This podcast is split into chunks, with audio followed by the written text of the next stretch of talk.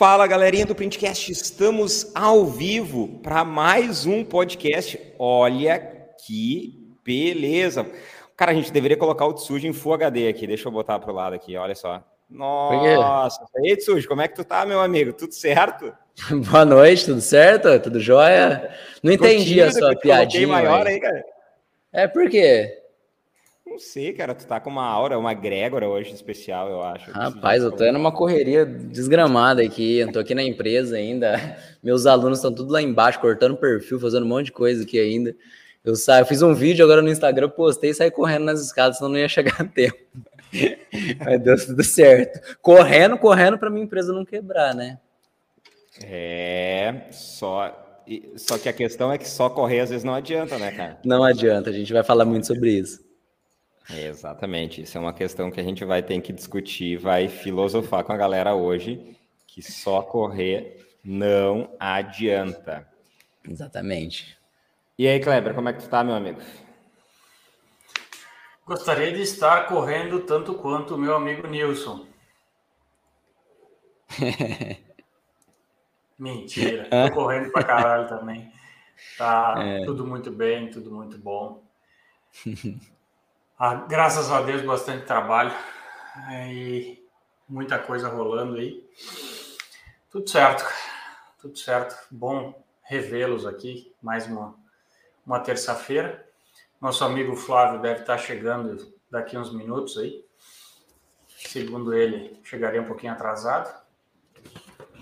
É, na realidade, ele acabou de postar no nosso grupo aqui agora que que o problema familiar que ele estava tendo deu uma é, uma complicada ali, ele não vai conseguir, tá, gente? Então, assim, ah, o Flávio está com um problema familiar bem forte, ele nos avisou e não vai conseguir participar e acabou de confirmar aqui agora para nós no grupo. Então, assim, Foda. meus sentimentos aí para o nosso amigo Flavião. Então, ele está passando um ano difícil e sabe que tu tem amigos aqui te apoiando. Então, quando tu estiver bem, teu lugar está aqui esperando.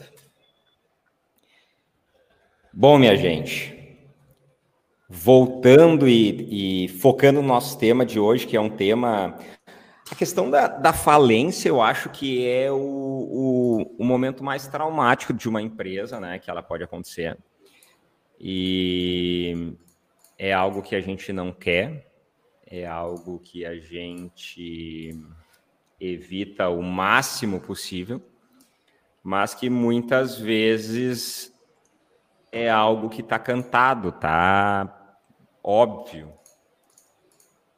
E muitas vezes o cara que está dentro do olho do furacão ele não enxerga isso acontecendo. Muitas vezes o óbvio precisa ser dito.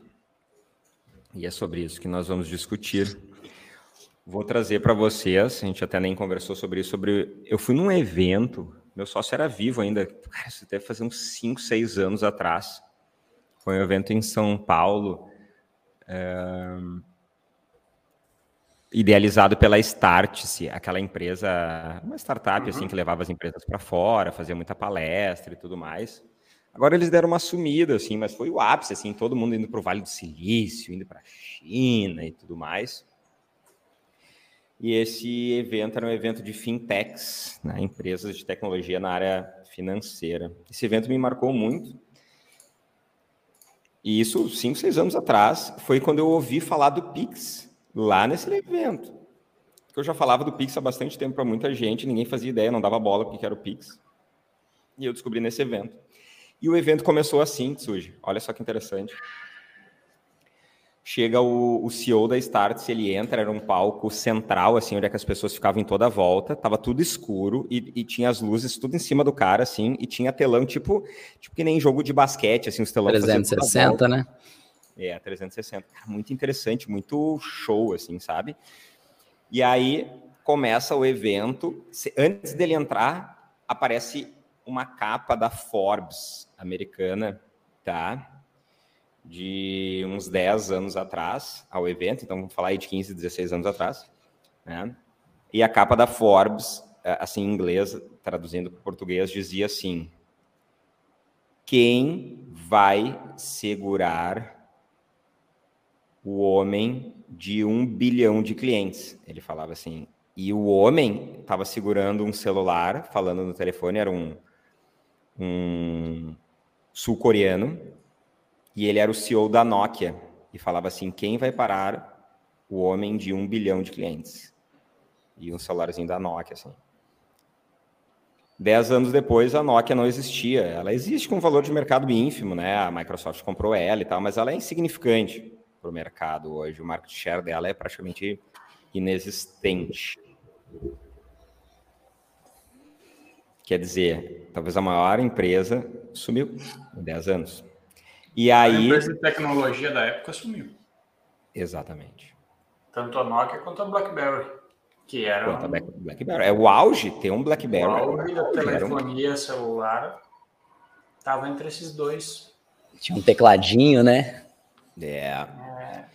E aí. Aí ele passa assim a apresentação dele e ele mostra assim: quem será a próxima Nokia? E aí ele passa novamente a apresentação dele e aparece assim: Banco do Brasil, Bradesco, Santander, Itaú e Caixa. Ele mostra assim. A pergunta é: qual delas que vai sobreviver? Aí ele mostra um gráfico em cada produto dos bancos investimentos, empréstimos, financiamentos de imóveis, título de capitalização, consórcio, seguro, uma série de produtos que eles têm. Ele mostra, ele mostra assim um, é, em desenho com, a, com os logos, 100 empresas, 100 startups, 100 fintechs atacando cada um dos produtos dos bancos.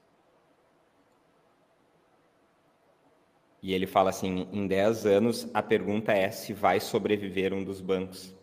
Talvez vai, eles estão comprando muitas empresas, mas a questão é a rentabilidade deles vai reduzir drasticamente. Drasticamente. Vocês podem ver pela Cielo, por essas empresas, a rentabilidade deles, se vocês pesquisarem o que, que era a rentabilidade de 5, 6 anos atrás do que, que é a rentabilidade hoje, cara, reduziu 90 e tantos por cento. Por quê? Concorrência. Tem muito, né? E a, falando em termos de banco, banco digital não tem custo operacional. Proporcionalmente a um banco físico é irrisório, né? Competitivo. Não, e não é só isso, esses bancos têm uma rentabilidade não, não. muito grande, né? E o serviço ruim, né? Se a gente parar para pensar. Então, por que, que se mentiam? Porque não tinham concorrência. E aí já começa a primeira reflexão do dia. Será que tu sempre foi bom ou tu não tinha concorrência há 10 anos atrás, 15 anos atrás? É, essa dói, hein? Essa dói. Essa, essa machuca. Porque assim, cara, porque olha quando não, quando, não, porque quando não tem ninguém é fácil, né? Tipo assim, ah, você tá nadando sozinho em alguma coisa, independente do que ela seja, é muito fácil destacar. E a hora que começa a apertar o negócio, aí fica competitivo realmente. Se o cara for bom realmente, ele vai continuar inovando, ele vai estar sempre na ponta ainda da mesma forma. Mas se o cara não, não evoluir, ele vai ser atropelado rapidamente por um cara que surgiu assim há pouco tempo. Isso já aconteceu inúmeras vezes, né? Em todos os cenários do mercado. A própria Nokia e a, Blue, a BlackBerry foi é a prova viva disso, né? Em todos os mercados acontece, a lei geral do mercado. Sim, não, eu, eu só cogitei porque tu já tinha falado a respeito. Mas uh, no nosso segmento também isso acontece, sim. E para quem é um pouco mais antigo e que tem um pouco de conhecimento nas suas regiões, vai, vai saber e vai, vai conseguir levantar esses nomes. Aqui no Sul, a gente já, Rafael, a gente já presenciou isso acontecendo e, e não foi nenhum nem dois. Então, para mim, que tenho 20 anos, é, esse ano a gente fez 20 anos de, de empresa, é, consigo lembrar alguns nomes que, que literalmente foram extintos do, do mapa e aí não foram vendidos. Essa é a diferença. Não foram empresas que, que que foram vendidas ou que foram compradas pelo sócio, mudaram de nome. Não, literalmente. Faliram. Faliram, fecharam e acabaram, né? É, eu, ah, eu lembro de várias aqui do Sul, várias. Assim, de. Porque é sempre um evento traumático, né? Então, assim. É, e, e, e, na tua posição, como, como empresário que fornece um software de gestão para essas empresas, o, tu é o primeiro a saber, né? Normalmente tu é o antes primeiro a saber antes do dono e, e, e, e, tu fica sabendo a nível nacional, né? A gente fica, é muito mais local, é muito mais, eu fico sabendo muito mais local, muito mais de um contato uh, de proximidade com outros amigos ou outros conhecidos que, que a gente tem no, na vida, né? E, e tu já recebe informação um pouco diferente. É, eu não tenho um mês que eu não passe sem perder um cliente que faliu, entendeu? Não tem. E, e o que que acontece? Muitas vezes a gente a gente atua às vezes até com, com um médico, né? Um médico, vamos dizer assim, oncológico que está tratando uma doença grave como câncer. Então, assim, tu tá vendo o problema do teu paciente, tá, né? Que no nosso caso é o nosso cliente, tu tá tentando trazer a solução mas, diferentemente do câncer, no nosso caso, no nosso cliente, depende do cara. Não, depende dele. E o que a gente vê mais, o cenário mais forte acontecendo no nosso segmento de comunicação visual, pelo tamanho da proporção da empresa, que, que não é uma empresa muitas vezes que fatura 20, 30, 40 milhões por mês, são empresas que nós temos aí, nós estamos falando 80 mil, 100 mil, claro, nós temos proporções de clientes que faturam mais, outros menos, mas vamos dizer na média 100 mil reais por mês. A pessoa física do cara interfere demais na jurídica, elas estão extremamente ligadas. Quando qualquer uma das pontas tem problema, é um problema generalizado. Então, quando a gente fala de, cara, ou tu reduz drasticamente teu custo, ou tu aumenta teu faturamento, porque dessa forma que tá, tu vai ter problema, e o cara não toma nenhuma ação nem outra, a gente olha e vê isso. É uma questão vai, de tempo. Cara, meleca na merda. Vai dar. Vai é aquele negócio anunciado, né? Não tem para onde ir. Não Conta não fecha. Não fecha, não fecha. então, e quando tu começa a faturar um pouquinho mais, a chance de tu te perder é rápida, entendeu?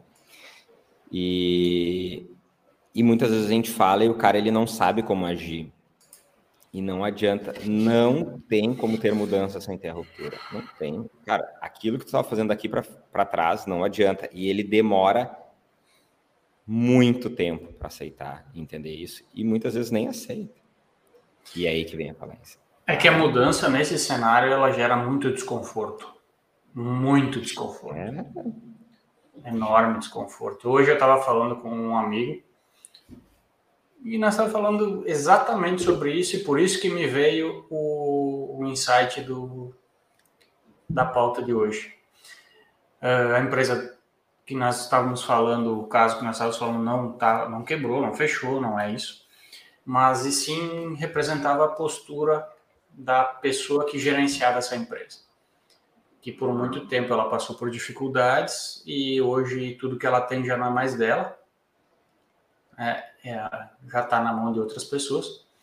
E em uma ocasião, essa pessoa, uma determinada pessoa chegou para ele e tentou dizer para ele, cara, é, se tu fizer algumas pequenas mudanças na tua vida, tu consegue ter resultados, sabe? E aí a, a frase foi, cara, mas eu com uma idade X vou ter que me privar num monte de coisa. Agora. E aí entra a questão do desconforto. É tu entender que. É, é, eu, eu digo mais, eu digo mais, eu digo. Eu, eu lembro muito quando a gente fala sobre isso, daquele. de um filme que tem um. um, um, um, um cara muito velho e ele, ele amputou todos os dedos, ele perdeu os dedos e ele fala, acho que é o protetor, se eu não me engano, uma coisa assim. e ele perdeu todos os dedos e ele fala que ele era um sobrevivente, que para ele morrer ele foi amputando, foi perdendo os pedaços, né? E esse é o momento, literalmente, do cara pensar: bom, eu vou ter que perder um dedo para manter o corpo funcionando. É. Tem uma frase que eu gosto muito que chama assim: que ela fala assim, quem planta vento colhe tempestade, entendeu? Se tu não fizer o planejamento agora do que tu quer, de onde é que tu quer chegar, tu vai ter problema na frente. É, eu lembro de uma empresa uma vez, essa empresa já não existe mais há alguns anos. Foi a primeira empresa que eu fiz consultoria. A primeira, eu sempre botava o software e eu fazia todo o trabalho do software dentro do pacote, tipo assim, ah, não, tem que ajudar o cara ali, não sei o quê, na gestão, porque ele contratou o software. E essa foi a primeira empresa que eu me abri a fazer consultoria na época. Não me achava consultor, né? Então não, não cabia, mas ajudava, mas esse cliente me abriu. Eu fiz consultoria por ele por uns três, quatro meses, mais ou menos, e aí ele faliu. E, e é a sensação de tu estar tá trabalhando, né, ter sido contratado por cara justamente num cenário e tu não conseguiu resolver. Na época me mexeu bastante comigo, me fez eu me questionar. Mas eu lembro assim cenários de da empresa tá com um caixa muito fodido, tá com um custo fixo. É, para mim não existe custo fixo alto, tá? Não existe, ah, o cara pode ter um custo fixo de 30 mil e ser é altíssimo. Se o cara fatura 40 mil, é altíssimo cara pode ter um custo fixo de 30 mil e faturar 300 mil e é baixíssimo o custo fixo do cara. Então, ele tinha uma proporção de custo fixo muito alta, né? Que, que o fixo estava representando uns 70% do faturamento, e uma boa parte desse valor, que supostamente não seria custo fixo, estava muito relacionado a empréstimos, refinanciamentos e tudo mais. E eu lembro uma vez eu estava lá, eu ia, eu ia sempre nas sextas-feiras nessa empresa, sexta-feira pela manhã, e eu cheguei ele, eles estavam com problema de caixa, tinha que fazer folha e tudo mais. O cara conseguiu pegar um empréstimo, assim, mais um capital de giro para dar um fôlego, e ele mandou transferir 90% do valor para a pessoa física dele, tá? porque ele tinha alguma coisa para pagar. Aí ele não se envolvia mais diretamente com os funcionários, porque ele tinha um, dois financeiros, supostamente, e e então capaz que ele ia lidar diretamente com funcionários, aí a folha de pagamento não ia acontecer no dia, no quinto dia, aí a financeira teve que conversar com os funcionários e que atrasar o pagamento.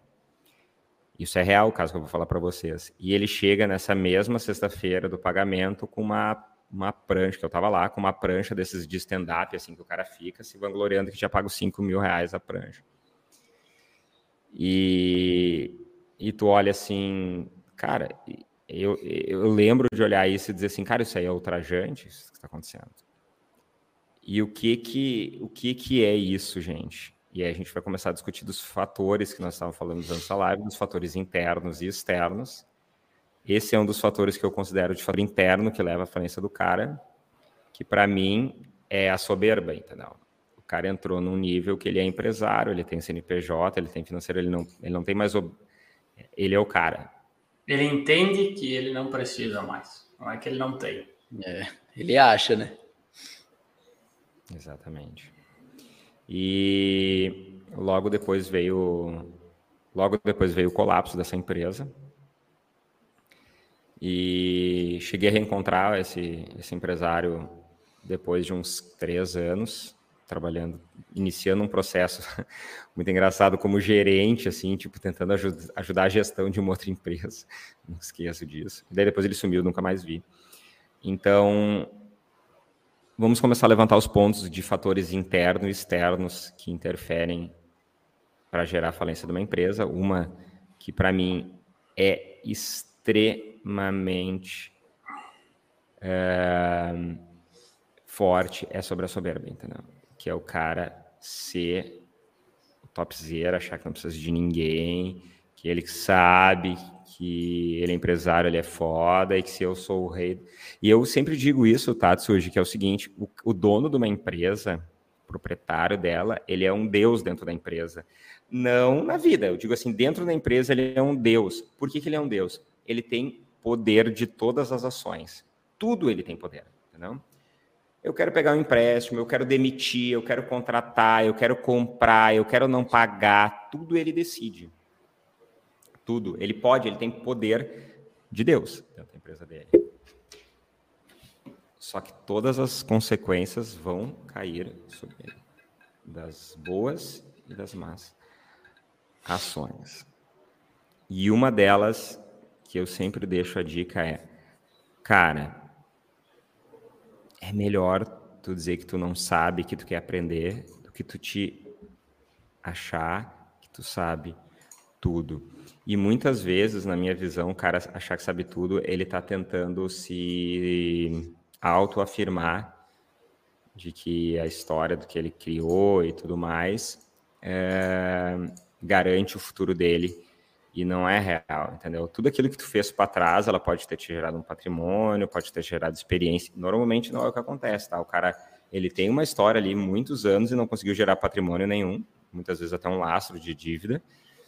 E mesmo assim ele precisa sustentar que ele trabalha tantos anos nesse mercado que está indo. Então, cara, tá tudo certo que tu te ferrou no longo, no, curto prazo, agora que está acontecendo, ou que tu criou toda uma história e não está acontecendo, tá tudo bem. A gente erra, a questão é aceita, entende que existe sim, muitas vezes pessoas mais novas, concorrentes, que o mercado mudou e que as coisas precisam de ser diferentes.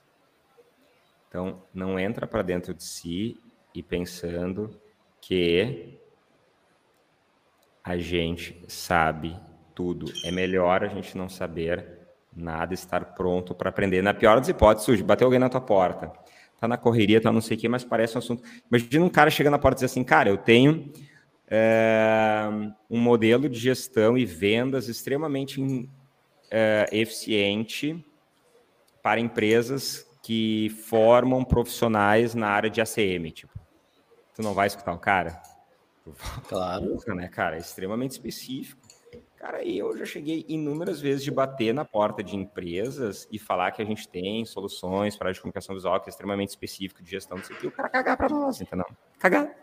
E esse mesmo cara, é impressionante. A gente tem todo o histórico de, desde o primeiro dia de empresa, de todas as negociações que a gente passou, todos os softwares, a gente foi trocando de softwares, inclusive esse final de semana a gente troca de software novamente, a gente vai fazer um intensivão para trocar de software, de, de CRM, sem perder nenhum dado. E é impressionante que a gente, seguidamente, a gente, é, a gente recebe contatos de empresas que estavam bem lá atrás, ou que a gente achava que eram empresas que tinham nome, e que vem, entra em contato, daí acaba desenvolvendo uma conversa com nós, o cara vem e diz que está fudido, e que na época ele não deu atenção para nós, eu disse, pô, velho, tu teve que esperar chegar no caos para abrir os olhos. Não faça isso. Não faça isso. Quanto melhor tu tiver, mais abra a tua mente para conhecer coisas novas, porque vai ser mais fácil. Mas é um trabalho preventivo, né, Rafa? É como se fosse um hospital, né? Se o cara é novo, tá bem de saúde, e se ele faz um. Se ele vai com constância no médico para prevenir as doenças, a chance dele ser saudável é bem maior do que quando ele tá fudido já e vai procurar um médico, que é o que acontece normalmente no seu caso, ser é aquele médico da emergência. O cara chega ferrado, fudido e, e quer, quer ficar bom da saúde do dia para noite. Curado. Quer ser ele curado. quer ser curado. Ele quer ser curado com um remedinho que ele acha que normalmente é o seu sistema. Seu sistema é um remédio milagroso, que muita gente acha que vai ser. Para para pensar nessa, nessa analogia. Você é o, é o remédio milagroso de muita empresa. Aí a galera ainda esquece que ela vai ter que tomar um remedinho, mas ela vai ter que cortar a cervejinha às vezes, que ela vai ter que começar a dar uma caminhada, ela vai ter que fazer um exercício. É, é muito comparado com a saúde, se você for ver a empresa. É muito parecido. É a mesma coisa, mesma linha de raciocínio. É, eu acho essa questão é, faz total sentido isso que tu está falando da saúde. E eu tenho um agravante, tá, Tsuji? Que talvez tu não passa. Quando o cara muitas vezes está me procurando é porque ele já está fudido de grana. E pasme, eu tenho que cobrar do cara para fazer o serviço. Então, assim, né? E então, assim. Quando tu chega com a tua filha lá no pronto-socorro, o médico diz, cara, é à vista, uma notinha em cima da outra. É, mas é, é tipo mas assim. Entendo o lado tá do Rafa. É, é, é, falar que precisa ter saúde, entendeu? É tipo assim. É complicado, porque assim, a, às vezes o, o, tiro pode sair mais ainda pela culatra, né, o Kleber? Porque, porque assim, não, não vai depender só do Rafa. Por exemplo, assim, se o cara é um empresário, se o cara é um empresário sério, realmente, que, que ele chega no Rafa, fala tal, o Rafa vê que tem a solução para ele, vai lá, faz uma consultoria top, e o cara aplica, o cara pode sair da merda e estourar. Só que se o Rafa passar uma receita lá do médico e o cara não seguir, vai ajudar o cara a afundar mais ainda. Aí, tipo, parece que o Rafa que quebrou ele, mas não foi ele, o Rafa. Então, mas é, é foda, eu entendo o que o Rafa tá falando, né? mas você chega numa situação complicada, sabe? É. E, é difícil. E tu sabe que a galera não acredita que vai acontecer, sabe? Tipo, parece uma coisa muito distante, é tipo as, muitas vezes uma doença. Não, comigo não vai acontecer. Tipo, a gente acha isento. E, cara, é muito mais rápido do que a gente imagina que pode acontecer. Mas é porque eu acho que o cara tá no. Mas é porque ele tá no turbilhão, né? E ele tá naquele negócio. É, é Sempre quem tá de fora é mais fácil de enxergar as coisas. Sempre. Se você for numa empresa e olhar qualquer negócio, você não faz parte daquilo, você vai ver várias coisas fora da caixa. Que você fala, putz, meu, por que você não faz isso? Por que você não faz aquilo? E a galera que tá ali, ela não enxerga. Isso vai ser, de novo, na empresa, na saúde, pode ser no casamento. Às vezes tá todo mundo de fora falando assim: meu, vai dar merda, vai dar merda. E o cara não enxerga. É difícil isso. É difícil. É bem Mas difícil. tem alguns fatores que é, a galera já está colocando aí várias, várias opiniões, vários conceitos. Eu não estou vendo os, mas, os comentários é, aqui. Mas é, com certeza acho que a gente pode dividir isso de duas formas, né? Como a gente estava falando lá no início. É, fatores internos e fatores externos. Fatores internos são os que se referem à gestão, a coisas que acontecem dentro do setor administrativo, dentro da empresa, e fatores externos é que não dependem necessariamente de uma decisão do, do, do gestor, né? Como a gente é. teve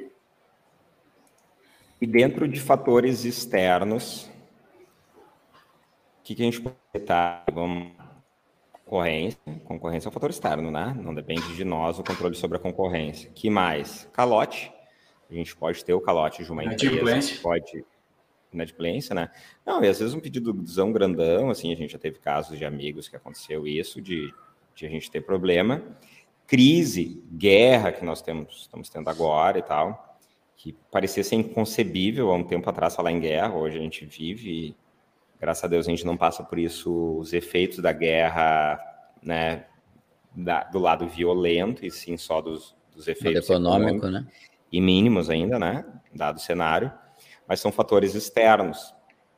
Só que quanto que o fator externo, eu vou fazer essa pergunta para a galera, quanto que o fator externo, se a gente dissesse 100%, ah, 50% é fator externo e 50% é fator interno.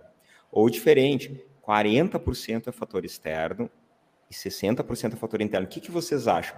Na nossa visão, eu sei que é um dado meio empírico, assim, mas assim, dentro do nosso feeling, nosso sentimento, quanto que vocês acham? Eu tenho um número já, a gente já falou sobre isso antes. É. Quanto que vocês acham que representa fatores externos para fatores internos? A cada 10 empresas que quebram, quantas delas quebraram por fatores externos e quantas quebraram por fatores internos? Cada 10, quantas? 5, 6, 7? Quantas quebram por fator interno e quantas das externas? Manda aí, galera. Manda nos comentários, só para ter uma visão aí de vocês. Porque isso daí é tenso. É, isso é tenso, porque assim, ao mesmo tempo, a resposta, a gente já falou sobre isso antes, tá? Que é, quando a gente entende quanto representa o fator interno na quebradeira, né, da falência, é, ao mesmo tempo é, é, motivador, que a gente sabe que o negócio depende só de nós, entendeu? Quando o fator é interno, a gente percebe que a gente não precisa ficar assim, tipo, orando para que os fatores externos não ocorram, entendeu? Então, assim, ó, o pessoal começou a trazer o número, o... A maioria é 70-30, hein? É, 70-30 ali, né? Eu acho que é um número interessante. Eu aumentaria, eu ia ele junto com o nosso amigo do Viveiro de Visual, Cezinha. Eu falaria que 10% só é fator externo.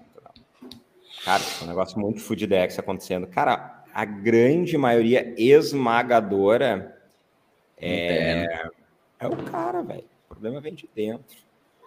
Olha dessa.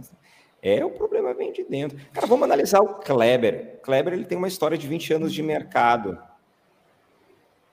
Eu conhecendo esse cara ao longo dos anos, eu afirmo para vocês, a melhor época da empresa dele está dele tá acontecendo nos últimos anos, agora. E o mercado está cada vez mais fodido, está cada vez pior. Foram fatores externos que interferiram. Quer dizer, o mercado olhou e disse assim: não, peraí, eu preciso encontrar uma empresa lá encantada no interior do Rio Grande do Sul que faça impressão digital e que eu vou comprar dela, que tem demanda nessa área. Ou internamente ele fez alguma modificação que gerou esse resultado para ele? Foi sorte? Essa é a questão. É o que todo mundo diz. Foi sorte, é. Sempre é sorte. Vamos lá, deixa, Deixa eu brincar com as palavras, então. Eu acho que sim, é, muitos fatores externos podem tornar e trazer momentos muito difíceis, tá? Mas eles por si só dificilmente vão ser capazes de quebrar uma empresa. Tá? A não ser que seja aí um, um, um, processo judicial muito grande, um trabalhista em, em, em, grupo, um negócio muito, muito catastrófico.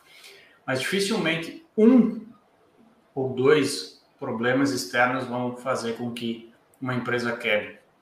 Em contrapartida, uma pessoa ou uma característica interna quebra uma empresa. E aí vamos falar. E aí o Rafael já citou que ele acha que é a maior, que é a soberba. E eu concordo, tá? Por, pelo nosso histórico de, de tempo de empresa, pelo nosso histórico de conhecimento de caso de, de empresas de, e empresários. É, a gente já passou por algumas situações do, do gênero. E coladinho com ela, coladinho, coladinho, para mim é falha na gestão. É o cara que literalmente ele acredita ser um empresário. E eu não estou nem dizendo que eu sou, tá? Mas é o cara que ele acredita que, é, né? ele é um empresário porque ele tem um, um, um documento lá que está consta o CPF, o nome dele no contrato social, ou não, uh, em alguns casos mas ele está lá gerenciando e uma empresa, um negócio, e só que ele está lá para tirar salário e para mandar, o que é muito diferente de ser um gestor. Exatamente, é bem diferente. É muito diferente. É muito diferente. Começando é... pelo fato de que isso a gente já falou muito, Rafael, em várias outras ocasiões é, puxando o gancho do que tu falou do, do desse caso do, do teu cliente da consultoria e que a gente encontra em muitas empresas, em muitos mercados, é não fazer diferenciação entre CPF e CNPJ. É não entender que, que nós, como gestores, somos funcionários, somos colaboradores da nossa empresa e nós precisamos ter um salário. Tá? E não simplesmente chegar na sexta-feira, enfiar a mão no caixa, a revelia conforme precisa, e nos ajustar a isso. É, isso é um fator que eu acho que é importante, porque no começo é a desculpa de que está tudo misturado. Ah, é daqui que eu ganho, não tem como, e isso vira um hábito, vira um costume, e quando vê o cara tá mais enrolado que um sul em linha. As teorias de pescador, o Nilson entendeu agora. ai, ai, ai, agora já deu um brilho no, no, no já até se animou agora falando em pescaria. Já tá pensando no, no final de semana. Já pescou mussum? Faz... Não. Já comeu mussum? Não. Pô, mas que pescador que tu é, cara? Eu não sou do cara, sul, cara. É, o negócio ele é dourado, é. É, tá louco. Não, mas isso aí é muito amadorismo, né, ó, gente? É, o, cara, o cara que se diz pescador e nunca pescou mussum não é pescador, cara. Mussum nunca pesquei, não. Eu tenho uma lista variada, hein? ai, ai. Gente, seguinte. Essa questão de confundir a pessoa física e jurídica é, é, normal, né? Na realidade, eu vou te dizer que mais de 90, 95% né? das empresas fazem isso. E eu sei que é difícil, porque, cara, a, a proporção, como eu falei para vocês, uma empresa fatura 30, 50 milhões por mês, o consumo da, do cara, da pessoa física, não impacta tanto, entendeu? Mas, tipo assim, um cara que fatura 100 mil por mês, para gastar 10 mil no mês, é assim, ó. É muito rápido para ele, na pessoa é física, mesmo. gastar. Gente, se ele gastar 10 mil por mês, é 10% de lucro da empresa, entendeu? E tem empresa que não dá isso. Muitas não dão isso. Então, é muito rápido. A é. questão é, é qual que é a regra? A teoria aceita tudo, né? O papel aceita tudo. O certo é o quê? A gente determina salário para o cara, diz assim, meu, quanto que vale o Rafael dentro da Roadprint? Quanto que a Roadprint pagaria pelo Rafael para ter o Rafael exercendo aquilo que ele faz? Esse é o valor dele. Agora, o Rafael precisa de mais dinheiro? Bom, essa é outra questão. Só que o que acontece? A gente não pode ignorar, porque assim, ó, na prática, a conta aparece. Então, isso, eu tenho essa dificuldade, tá, gente? Eu chego no cara para fazer o trabalho, a gente está trabalhando, e ele fala assim: tá, beleza, eu tô valendo 4 mil, entendeu? Só que acontece, meu, eu preciso de 15 para viver. E aí, tu manda o cara pastar e passar fome, eu não pagar as contas. O dinheiro do cara vem da empresa. O dinheiro do cara vem da empresa. Então, assim, ele não tem de onde é que tirar os 11 mil restantes, ele vai tirar da onde? Então, o dia a dia ele é um pouquinho mais cruel do que efetivamente a teoria. É mais cruel. Então, assim, cara, tu tá num cenário que tu já não tem muitas opções. Mas o que que acontece? Existe uma forma, e o Flávio Augusto, o WhatsApp, ele é muito forte nisso. Ele disse assim, cara, vai lá e vende, entendeu? Cara, tu quer ganhar, meu, te mata que nem um doido trabalhando e vendendo, vendendo, vendendo, o teu problema tá resolvido, entendeu? E uma das coisas bem interessantes, e eu fiz isso muito no início, muito início, não, cara, até cinco, seis anos atrás, eu fazia isso na Road, que eu tinha um salário fixo, e o Rafael, um salário fixo muito pequeno, que não representava 30% do, dos meus ganhos, o restante era variável sobre o que eu vendia. Tu era um vendedor da empresa. É, pelo menos te motiva, né? Te motiva e você não vai tirar nada a mais se você não tiver venda. Exato. É fruto hum. do teu negócio. Depois é, eu mudei isso, né? Depois as coisas se okay. acabaram gerando uma outra proporção e eu, eu acabei conseguindo mudar esse processo. Mas, cara, foi a melhor coisa que eu fiz na minha vida, entendeu? Porque, assim, cara, eu, dentro da minha própria empresa, vivi uma luta para vender, entendeu? Porque eu precisava vender para fazer minha grana. E isso Mas, véio, era sobrevivência. Era sobrevivência, ou era isso, ou era isso. Não tinha opção. É, hum. O pessoal está perguntando sobre o Flávio. O Flávio tem um problema familiar, tá? Bem sério. É, ele iniciou hoje, ontem, hoje durante o dia, e se agravou no final do dia. E ele pediu um milhão de desculpas e não conseguiu participar, tá? Então, só para avisar a galera que está chegando agora, ele não conseguiu participar. Que mais de fatores internos? Já discutimos sobre os fatores internos. Um deles é. Eu tenho dois ainda que eu anotei aqui, tá? Inovação barra se auto-reinventar. Isso é pesado, tá? Porque assim. Inovação, e essa é outra bomba, é outro soco no estômago que eu dava para vocês. Inovação não significa ir lá e comprar a máquina mais cara da feira, entendeu? Não é isso. Ou uma diferente. Ou uma diferente. E surge a falsa sensação de que tu está inovando. Inovação pode ser um processo, inovação pode ser uma pequena modificação que tu faz. Por exemplo, uma coisa que eu acho inovação é aquilo que o Flávio trouxe para o mercado, que é tu trabalhar com projetos realísticos. Isso para mim é inovação. Porque tu está entregando uma experiência diferente para o teu cliente. Tu está agregando valor ao teu cliente. Exceto em monopólios, como por exemplo petróleo, até a área de, por exemplo, MDF é uma área que tem monopólio, né? A galera tem não sei quantos fabricantes que dominam o mercado. A área de aço também tem muito. Na comunicação visual a gente não tem esse fenômeno de monopólio. Então a concorrência vai existir para sempre. Então, se o teu diferencial não for inovação, o teu diferencial vai ter que ser preço. E o diferencial de inovação é sempre muito mais difícil de ser superado. O de preço é só o cara lá e dar um canetaço e baixar o preço. Se vai ter rentabilidade, a gente não sabe. Mas que é muito fácil. Surge, nós três estamos entrando numa concorrência aqui, tá? Eu mandei o preço de 30 mil, Kleber de 22 mil e tu de 25 mil reais. Para te ganhar esse negócio e fazer por 19, basta tu dar o canetaço, 19 mil reais. Se vai dar lucro, eu não sei, mas para te fazer é só isso.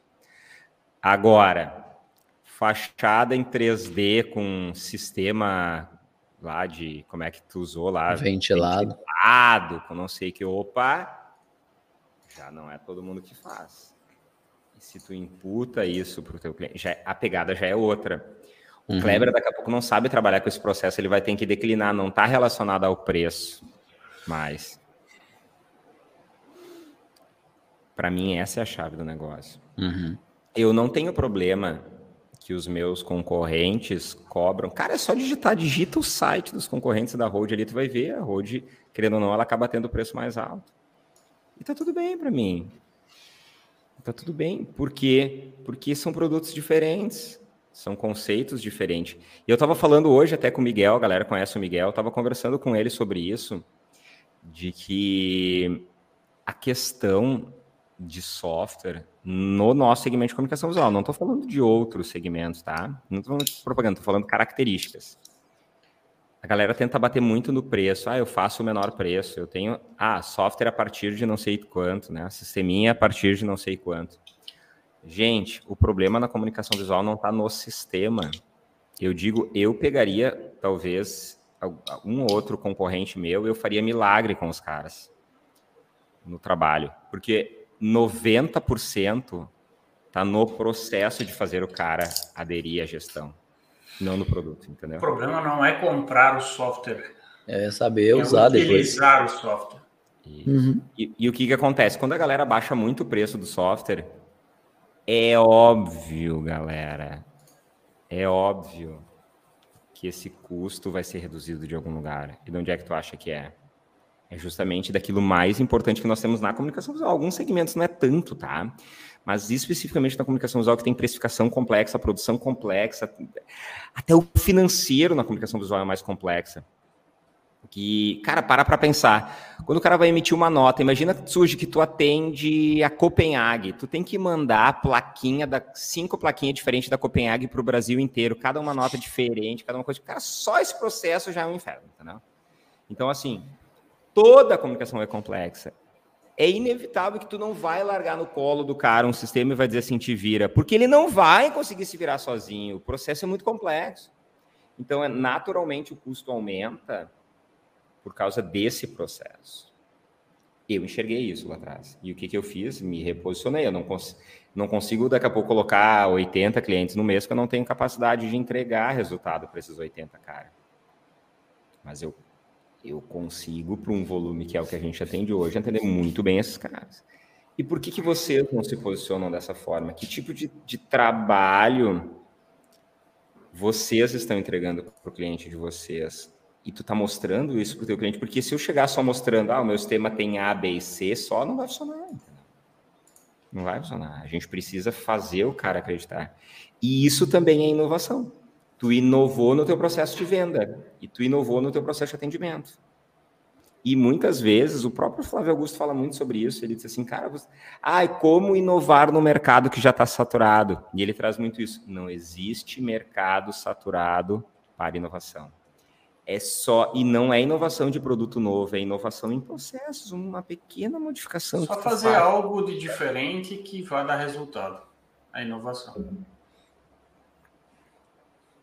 A inovação, para mim, é a sacada e a solução de todos os males. Tá? Todos os males. Tanto que as empresas que mais valem no mundo hoje são empresas que trabalharam forte na inovação. É. E tu tem que acreditar na inovação. Inovação não é que nem a Kodak, que foi lá que ela começou a produzir as máquinas digital e não evoluiu, né? Não acreditou nas, nas, nas máquinas digitais e aconteceu o que aconteceu. Eu vou trazer uma coisa que eu anotei para vocês e eu nem compartilhei com vocês sobre um fator interno e que eu, eu, eu vejo muito isso, que é a confiança. Tá? Ele é antagônico em relação à soberba, mas ela acontece bastante também. Muitas vezes o cara tem a soberba externa, mas internamente ele não tem confiança. Cara, confia no teu potencial. Confia que é possível tu fazer essa ação. Cara, se eu chego para qualquer empresário hoje e digo assim, ó, eu não vou te dar garantia nenhuma, mas eu tenho experiência e estou te dizendo, contrate 10 vendedores, aumente teu custo fixo em total com encargos 40 mil reais por mês, que em um ano tu vai estar tá faturando um milhão a mais por mês. Confia, estou te dizendo, vai acontecer. Sabe quantos que iam fazer? Nenhum. Não tem confiança. Eles não têm confiança que eles vão conseguir gerenciar esses caras todos e que eles vão ter culhão. Cara, tu tem que acreditar na tua empresa. Tem muitos caras que eu vejo, os caras que mais crescem são aqueles caras que confiam naquilo que eles vão fazer, entendeu? Eu tenho certeza que se eu chego para o Kleber e digo para ele assim, Kleber, hoje é dia 12, eu tenho 10 mil metros de perfurado para fazer até dia 30 de abril. Ele vai dar um jeito e vai me entregar. Ele tem confiança que ele vai fazer, ele acredita no trabalho dele. O empresário ele tem que ter confiança naquilo que ele está fazendo. A mesma coisa o Tsuji, foi lá e abriu o troço lá, gastou uma penca de dinheiro. Tá trabalhando bem mais. Mas assim, olhando pela tua agenda, aquilo que a gente está lutando ali até para organizar, a gente precisa arranjar um. Tu sabe do que, que eu estou falando. Tô, tô, ligado, tô ligado. E, e, cara, a tua agenda, ela tá muito maior. E eu vou te falar uma coisa, Tsuji, quando tu me falou ano passado que tu queria fazer isso, eu falei assim, nossa, que diferente, o cara trabalha tanto no digital, tanto com curso online, ele está querendo fazer o caminho contrário, ele está vindo para o físico, né? E se a gente vê uma tendência bem forte, muitos caras do digital estão fazendo isso, trazendo, resgatando isso. E não é que eu não acreditei, na realidade, bem pelo contrário, eu acreditei em ti. E eu tinha dúvidas sobre o teu projeto. Tipo assim, porra, mas por que ele está fazendo? Mas eu confio no Otsuji. E tu tinha confiança nisso. E tanto que está acontecendo agora. Ah, eu, eu tenho certeza. Não tem plano B. é, não que seja um problema ter, né? Mas é, o plano tem que ser aquele ali, a gente tem que fazer ele acontecer de todas as formas, né? É, tem, acho que tem que estar tá claro para onde que quer ir, sabe, na, nas decisões. Às vezes o pessoal faz alguma coisa, alguma estratégia, está falando de máquina mesmo, compra uma máquina porque acha que a máquina vai fazer alguma coisa, porque a máquina é nova, ou ele começa a vender um produto porque falaram que é bom e não, sabe, não tem fundamento, não, não sabe o, o que, que vai acontecer de fato. E eu tinha certeza que com, com treinamento, eu faço já muito treinamento presencial, né? A gente estava limitado a um pouco de viagem, então, assim, trazer mais gente para um local preparado, eu tenho certeza que ia dar certo. Então, é só uma questão de tempo agora para cada vez mais gente vir aqui, o barulho acontecer cada vez maior e começar outras coisas agora a acontecerem. Então, querendo ou não, a ideia de ter aqui é exatamente ter um pouco mais tempo dentro de Ribeirão para viajar um pouco menos, viajar é, um pouco com mais qualidade. Acho que você me deu uma dica muito foda numa viagem que a gente fez para Gramado, que acho que eu, hoje eu falo para todo mundo. É, você falou muito isso, tipo, tem fila, tá perdendo dinheiro. Tem dinheiro na mesa tem dinheiro na mesa. Meu, isso é a galera da comunicação visual tem que entender no mercado inteiro, independente do que, que ele vende, é, o que, que ele faz. Tem fila, você está atendendo muita gente, você está com prazo de entrega muito apertado, você está barato. Exatamente. Você está barato, você está deixando de ganhar mais. Você poderia estar tá atendendo menos cliente, com mais qualidade, e provavelmente você vai estar tá ganhando mais do que antes. Então, a ideia daqui é exatamente para ver. Meus treinamentos não é com muita gente aqui, são 12 pessoas. Poderia atender com 20 aqui, eu poderia, mas não, eu vou perder qualidade no meu atendimento. é 12 pessoas. Eu tinha comprado até cadeira a mais aqui. Não, eu já defini agora que a partir de todo treinamento meu serão 12 pessoas. 12 pessoas, atendida com qualidade VIP, vai ter o que os caras quiser aqui dentro, mas vai ser 12 bem atendido. Exatamente. E que vai ser melhor que atender 20, que atender 30, que atender 50 na correria. Não, véio. Vai ser uma, a, mudei o nível de qualidade, é, mentalidade, e muito pela ideia que você me trocou aquele dia. Sabe aquela bate-papo que faz você pensar depois? Aquela depois que a gente tomou aquelas, aquelas garrafas de vinho? Aquele dia das nove garrafas de vinho num é. dia só. ah, tem que repetir isso aí então para a gente ter mais ideias. É. Vou, sabe que foi uma outra coisa. Muita coisa eu testo, a gente aprende testando, né, Tsuji, no dia a dia, porque a gente toma no rabo, depois aprende, né? Uma outra coisa que eu aprendi ao longo dos anos, que é o seguinte, tu convencer um cliente Vamos lá, vamos partir da premissa que o cliente tem grana, tá? Não estou dizendo que ele é rico, estou dizendo que ele tem a grana, beleza? Ele tem. Tu convencer o cliente a gastar 10 reais ou tu fazer o cliente a gastar mil reais, o trabalho é o mesmo. É o mesmo, porque o cara não quer, nenhum de nós quer gastar quer 10 gastar. reais, entendeu? O trabalho para te fazer o cara, o cara, gastar cada um deles é o mesmo. Qual é mais caro? Sabe por que eu estou falando isso? Cara, antigamente quando um cliente falhava o treinamento com nós, assim, só como uma medida de punição, a gente tinha no nosso contrato que a gente cobrava 25 reais de Olha isso, tá nos contratos. 25 reais de multa do cara para ele não ter feito o treinamento. É assim, a gente agendou o treinamento gratuito na época, mas isso tempo atrás era gratuito, tá? O cara, ele pediu, ele agendou e chegou na hora, ele não apareceu, não deu satisfação nenhuma, não desmarcou, não fez nada. A gente cobrava de multa para o cara não voltar a fazer 25 reais. Adivinha? O estresse era um inferno, porque eu vou cancelar esse sistema. Você cobrou 25 reais. Cara, hoje eu cobro 500 reais a hora do treino. E gera fila. Acabou. Resolveu. Acabou. Porque tu convenceu o cara a pagar os 25 reais ou os 500 reais, a trabalheira é a mesma. Tem que fazer o cara aceitar que ele vai gastar aquele dinheiro. Eu estou falando isso para vocês. Calma, são coisas diferentes, né? A gente não está comoditizando, né? a gente não está vendendo banner para o cliente que o Joãozinho da esquina faz a mesma coisa. Por isso que tu tem que te posicionar em coisa que ninguém faz. Por isso que a gente bate sobre nicho, por exemplo, que, cara, tu tem que ser o um especialista em fachada de semi-3D, por exemplo. Tu não tem que ser o cara que faz o banner, hora o caneca, hora não sei o quê, porque tu não é nada, tu, é, tu faz tudo isso. Essa é uma questão importante. Se, se, você, se tu verificar, Nilson, a gente nichou é, subnicho, entendeu? A gente é software para comunicação visual e a gente se transformou em especialista de empresas que querem focar em gestão de alto desempenho. Se posicionou mais, porque tipo assim, ah, não, porque eu só quero um sistema para não sei o que, cara, não consigo te atender. Porque o nosso foco é para isso, isso, isso. O Kleber, cara, o cara chega pedindo fachada, ele não vai fazer isso, cara, meu foco é outro. Porra, mas é faturamento, daqui a pouco ele pode faturar três vezes mais, mas isso economicamente não é viável. Uhum. Economicamente não é viável. Tu, por exemplo, tu pode, tu poderia adicionar, tenho certeza, tu poderia adicionar novos cursos na tua, no teu portfólio pelo conhecimento que tu tem. Uhum. Por que, que tu não dá curso de como fazer concreto armado, por exemplo? Tu pode. Eu não sou especialista.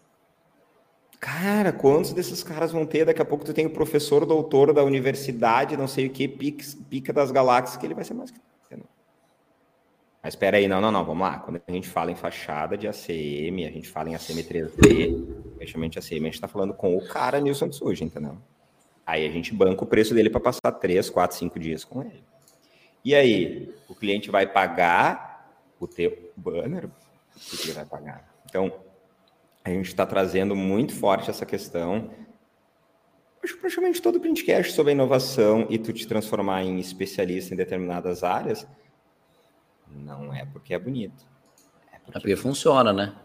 É porque funciona. Tu sempre, Agora... o Érico Rocha fala muito forte sobre isso, Tsuji, que ele diz assim, cara, a gente não quer comprar do segundo, terceiro melhor. A gente gosta de comprar do melhor, quiçá do segundo se o preço dele for bom. É. Mas a gente sempre quer comprar do melhor. Cara, esse negócio assim também de, vamos falar assim, de, de se posicionar aí Claro que tá fugindo um pouquinho do assunto, mas eu acho que é importante, o, às vezes, o empresário ter essa visão exatamente para não quebrar. E ele, e dependendo da forma que você posiciona, ele pode vender mais ou não. Pode ser na área de cursos, pode ser na parte de materiais. É, o Vitor Damasio fala muito isso. É, quando, é porque ele, ele vende mentorias, né, o Vitor Damasio. Mas você pode ser por vender uma garrafa dessa no mercado e pode ser uma garrafa premium que ele fala, né? Ele fala que todo, todo todo mercado tem o cara que vai querer comprar a garrafa de plástico, a mais vagabunda, tem o público para ela, tem a público, é que ele fala que ele, é, você tem que vender, é porque ele vende as mentorias de mil, tem o público dos cinco mil, que é aquele tal, e tem aquele público que se não for custar acima de 100, ele nem para para olhar. Em todo mercado tem. Porque, o, por exemplo, o cara que está vendendo as mentorias fodona, se é barato, ele já ele tá na cabeça dele que é ruim. E às vezes acontece com a gente. Sei lá, você vai comprar um negócio no mercado, no Mercado Livre, sei lá, vou comprar uma caneta dessa. Você não entende porra nenhuma da caneta. Vamos falar assim que as duas canetas azuis aqui são iguais, ó. São iguais, mesma coisa. Igualzinha, igualzinha. Você não, você não é especialista em caneta. Se você pesquisar a informação da caneta, você não acha caneta nenhuma.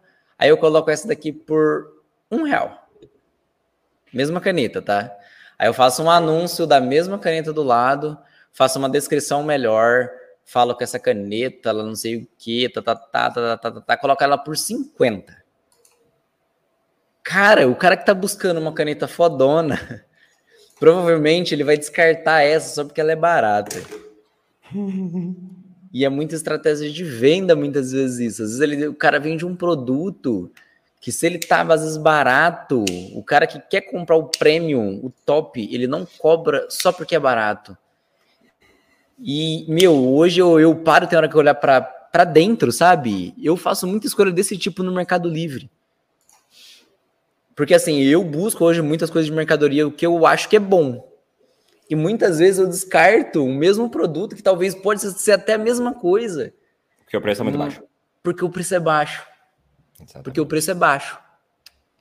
Tipo, ontem mesmo comprei um mouse de 200 e poucos reais, porque assim, eu gosto de mouse bom. Então, quando eu vou pesquisar, eu pego os da Microsoft, o, o modelo mais barato eu não pego. Eu vou para o mais caro. E quanta gente que está procurando o nosso serviço da mesma forma ao contrário. A gente às vezes se posiciona de uma forma barata e o cara que é bom foge para o concorrente que é mais caro. E a gente nem percebe disso. Exatamente. É porque a gente tá nem percebe. Preço, né? Tá tão preocupado com o preço, tá tão preocupado para dentro e a gente não olha. E às vezes você coloca um negócio fodão, caro, sei lá, um de 50 pau, vai ter o um mercado do cara que vai olhar 50 mil, vai olhar por news, vai falar assim: hum, é esse negócio que eu acho que eu tô precisando, porque se é caro, é bom. Exatamente. Sabe? E... e não significa que vai ser bom, a sua não, entrega não é outra coisa. Mas é um parâmetro. É parâmetro, cara. Às vezes é o, é o primeiro parâmetro de comparativo, sabe? Se ele não conhece nenhum, se ele tem uma boa indicação de dois, e às vezes um tá deslocado bem para cima, e, o, e ele olha assim: caramba, é caro, mas o cara tá fazendo um monte de coisa, tem gente pagando. Às vezes o cara é bom mesmo. Exatamente né? Mexe com o psicológico isso. Nossa, o dia que eu vi esse negócio do. O Vitor Damaso falando disso, é um negócio que eu parei um tempão também pensando, sabe? Fiquei pensando, pensando, pensando. Mas é real, a gente, nossa visão como consumidor é assim mesmo. Eu, é assim, só que a gente tem hora que esquece disso. Exatamente. Esquece disso. E a gente. A gente faz toda hora e quando é o contrário, a gente acha que não vai acontecer. Exatamente. E acontece. A gente olha assim, onde é que tá a pegadinha desse troço é tão barato? Entendeu? Onde é que tá a é. pegadinha? É... Cara, onde é que tá a pegadinha? Exatamente, velho, exatamente. Outra ah, coisa que eu queria entrar no assunto, Rafa, é, eu, senão eu vou acabar esquecendo. Eu fui, vou falando do tema e acabei esquecendo. Ah, quando a gente fala também de ser especialista, especialista numa coisa. Vida de empresário. Vamos falar assim, esquece agora só a empresa do, do, do cara da comunicação visual, você como sistema, o Kleber como impressor vamos falar assim, que eu, Nilson, Rafa, Kleber, é, é empresário, certo? A, eu acho que assim, a, também a visão do empresário é buscar outras coisas além do seu negócio. Eu acho que o que faz muita gente quebrar também é ter apenas um negócio, uma fonte de renda. Por mais que você é especialista numa coisa só, por exemplo, o Kleber é especialista na impressão. É, se o Kleber, quanto mais gestor o Kleber for, acho que na empresa dele, mais tempo ele vai ter para olhar o, o negócio dele em si, um pouquinho de fora, e mais tempo o Kleber vai ter para analisar outros negócios, outras oportunidades que não tenha nada a ver com impressão. Eu acho que isso é importante também. Eu estava trocando uma ideia é, antes da semana, antes de ir para a feira, com, com o Marquinhos, que é meu ex-gerente lá, que a gente ficou até três horas da manhã também tomando uma, conversando sobre alguns assuntos. E a gente estava falando muito assim de, de diversificar os, os, os mercados. Porque, por exemplo, assim, a, sei lá, agora ele está com uma revenda de um, de um produto, ele está vendendo no Mercado Livre, ele está com uma fábrica de alguma coisa, e está com vários negócios acontecendo. Quando acontece um fator externo, que pode, sei lá, igual você está falando, ah, aconteceu alguma coisa externo que o preço foi lá para cima, fudeu aquele mercado.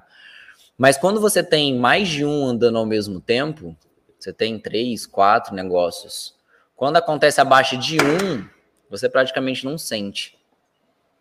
Os outros se equilibram de uma forma que fica mais fácil de errar em algum negócio seu. Então, sei lá, o Nilson está fazendo uma coisa num, num, lugar, tem, ele tem outro negócio rolando aqui, ele tem outro aqui. Se um dá errado, é fácil dos outros absorverem, você declinar daquele e pensar, sabe? Eu acho que é muito difícil fazer isso girar bem. Mas eu acho que, assim, é, eu acho que uma coisa que faz muita gente quebrar é, é quando depende de uma coisa só. É, eu concordo. Tem os dois contigo, lados de vista. Suji, eu concordo. Com... Agora nós vamos filosofar, então, tá? Seguinte, eu concordo contigo, eu já vi isso na pele, ok? Sobre a questão da diversificação de, de renda e tudo mais, né? E rendimentos. Para mim, para mim, a grande parte do empresariado do nosso segmento, ele não consegue maturar muito bem um negócio, que quiçá dois, três, tá? Então, assim, concordo contigo, desde que um dos negócios esteja validado, rentável e o cara Testado não se e rodando. diversifique, tá? Ok. Agora, o cara tá fudido no negócio dele, ele tá passando um perrengue e ele tenta diversificar. Para mim, isso é estratégia kamikaze. Não, eu falo, eu, é, não, eu falo nesse sentido. Eu falo assim, por exemplo, assim, ó, você não tá falando que o Kleber, por exemplo, tá no melhor momento dele? Tá de gestão, tal. Tá provavelmente tá sobrando um pouco mais de dinheiro em caixa, tá mais estabilizado. Quanto mais ele tiver ali, mais ele consegue, vamos falar assim, eu, eu acho, no meu ponto de vista, quanto mais o empresário está bem sucedido no negócio dele, ele tem que ficar um pouco mais afastado para ele conseguir Perfeito. enxergar melhor o que está acontecendo. Kleber, no ponto do Kleber, eu investiria em outros negócios, tá? Eu, no ponto que ele está. Tá? Porque o modelo funciona, ele, cara, ele tem uma demanda grande, o cara se machucou lá, ele teve que estar tá imprimindo. Uhum. Mas para mim ele tem Claro, o Kleber não fica abrindo a conta, né, para o cara ver, mas assim, não. Tem rentabilidade, ele tem recorrência, né, o volume dele tem se mantido estável e crescendo ao longo dos meses. É o momento. Já, a gente já discutiu, eu e ele já discutimos sobre isso, sobre, porra, por que, tu não investe em imobiliário, não sei o que e tal. Isso, é, é nessa área que eu tô falando, porque assim, eu, aproveitar, por exemplo, se a, se a empresa está girando, tá, tá, no, tá, tá redonda já. Não tô falando no momento que o cara tá quebrado, tá? Eu tô falando, do, por exemplo, o cara já conseguiu estabilizar, que não é a realidade dos 90% do mercado. Tô falando isso, ok. É. Mas eu tô falando do, do, empresário de uma forma em geral, não só da comunicação visual. Sim. Quando o cara acertou a ver em alguma coisa, diversificar eu acho que é importante. Porque assim como a Nokia, assim como outros exemplos acontecem, o mercado pode vir a fuder, na, na, na palavra, né? A quebrar. E se o Kleber, vamos falar assim, nesse período que ele estava bom, que ele estava com a possibilidade de enxergar outras coisas, que seja investir em imóveis, fazer outras, outros mercados, se ele não pegou esse momento, numa hora de baixa, se ele está com uma coisa só ainda, eu acho que ele pode afundar. É nesse sentido que eu estou falando, entendeu? Vamos investir em criptomoedas, ou Kleber, Vamos, vamos. Tinha que ter investido lá atrás, né? Comprado um Bitcoin quando tava 5 mil. É, nem sei quanto que está agora. É, e... 390 e alguma coisa. Caraca. Mas vocês concordam com o que eu falei ou não? Não, Sim, eu concordo, tá? sim. Eu só. Sim, Dependendo, só do, dependendo do momento do negócio, da empresa, do. do- Sim, concordo. Mas não no começo, tá? Eu acho que no começo o plano A tem que ser A. Tem que fazer a empresa não dele falo nem rodar. começo que surge. O cara tem que estar bem, entendeu? Um dos É. negócios É, do cara, o negócio do cara tem que estar bem para ele começar a expandir outros negócios. Porque assim, eu tô com a cabeça muito aberta nisso, sabe? Daqui a um tempo vocês vão ver o Nilson. E- Não vou nem falar, tá? É, é, é, mas é assim. papo de cabeça aberta aí que. Não. Mas eu falo assim, aí eu, eu tô bem pra frente, assim, de, de- eu falo como visão de empresário, não um Nilson só treinador de ACM. Eu penso que eu, Nilson, preciso crescer em diversas outras áreas para me, me, me tornar um profissional cada vez melhor, tanto para fazer aqui o que eu faço hoje, para passar conhecimento para meus alunos, ter os meus treinamentos de uma forma cada vez é, de uma qualidade melhor, que os meus bate-papos em off com meus clientes sejam cada vez de maior qualidade, porque não é só o treinamento Nilson, ACM que conta muitas vezes aqui. O cara passa quatro dias comigo, mas o cara tá à noite, tá no, no café da manhã, tá almoçando com a gente. Enquanto mais a gente estuda, mais a gente aprende muitas coisas, mais aumenta o nosso nível. Eu tava, eu tava batendo um papo com, com, com o Bahia aqui, que teve aqui ontem. A gente, ele, a gente tava aqui, a gente ficou até 9 horas da, da, na, na empresa no domingo. Ele chegou um pouquinho antes, a gente estava aqui, ficou limpando a empresa, ficou trocando ideia. Quando ele saiu daqui nove da noite, ele falou: Putz, cara, com o bate-papo que a gente teve aqui, eu não precisava nem do curso, já podia pegar meu avião, já tinha valido a pena. Sabe? É, assim, a gente aprender outras coisas é, para ter cada vez maior qualidade com a entrega dos nossos clientes. Às, às vezes, até mesmo na, na comunicação visual. Você está vendendo alguma coisa, mas às vezes um bate-papo ali na venda já, putz, valeu mais do que a venda. É isso que, que conecta muitas vezes. Então, eu vejo assim, eu estou estudando cada vez mais para melhorar o meu negócio, a, a minha capacidade, para trocar energia com meus alunos, para fazer isso daqui rodar cada vez mais, para crescer, para ir para outros países daqui a um tempo. Mas o Nilson também, eu, eu quero ter outras coisas além de, de ACM. Para daqui a um tempo eu construir algo maior, sabe? Não só meus cursos.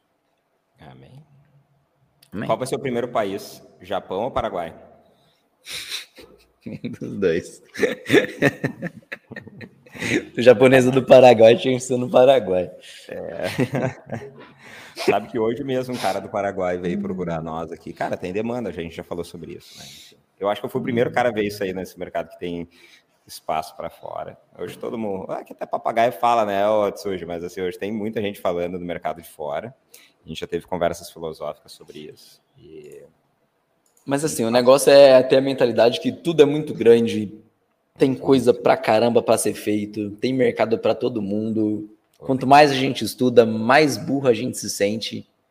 E, e não é à toa que outras pessoas estão grandes no mercado, estão tendo sucesso, e não é, não é à toa. Acho que isso é o que é mais que é importante a gente olhar para dentro. Se a gente está acontecendo algo de errado na, na nossa empresa, tem que olhar para dentro primeiro. Antes de olhar qualquer coisa para fora, olha para dentro, olha para o umbigo porque a maior parte da, das coisas é da gente. E quanto mais a gente olha para dentro, mais começa a abrir a cabeça para um monte de coisa e você vai vendo que cada vez mais você estava errado.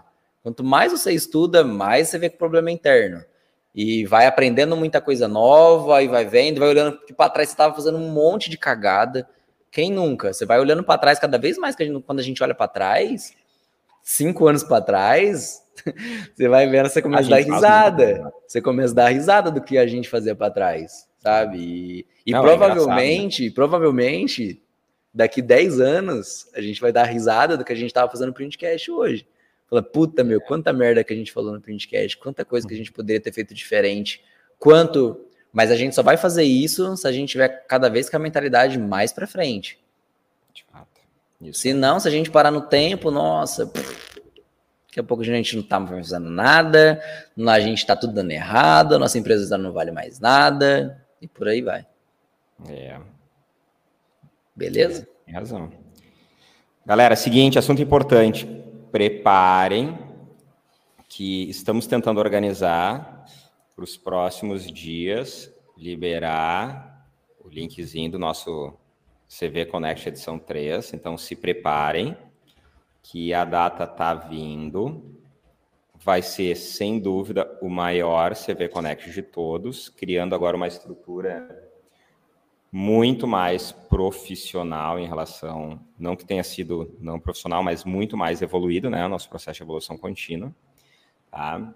E só estamos aguardando um dos membros da equipe liberar a agenda e, né? E vamos abrir os formulários para quem quer ser a nova a nova nosso no, novo novo sede aí para o nosso CV Connect edição número 3.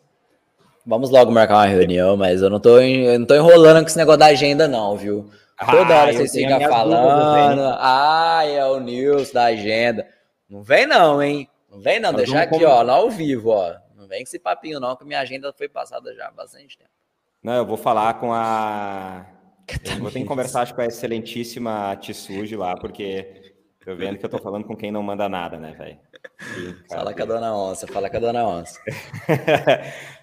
Galerinha, obrigado pela participação de todo mundo. Como sempre, nosso printcast 20 horas nas terças-feiras. Se Deus quiser, semana que vem estaremos todos reunidos. A luta é grande. Sempre pode acontecer alguma coisa. Flávio, meus sentimentos aí para ti. Sabe que aqui tu tem amigos e se Deus quiser estaremos juntos na semana que vem. Todos. Um abraço para vocês e boa noite. Terça-feira que vem, né, meus queridos? Abraço e deixa o like, deixa o like, hein? Deixa like, o like. Aí. Ó, Fechou? Joinha, deixa o joinha. Abraço, galera.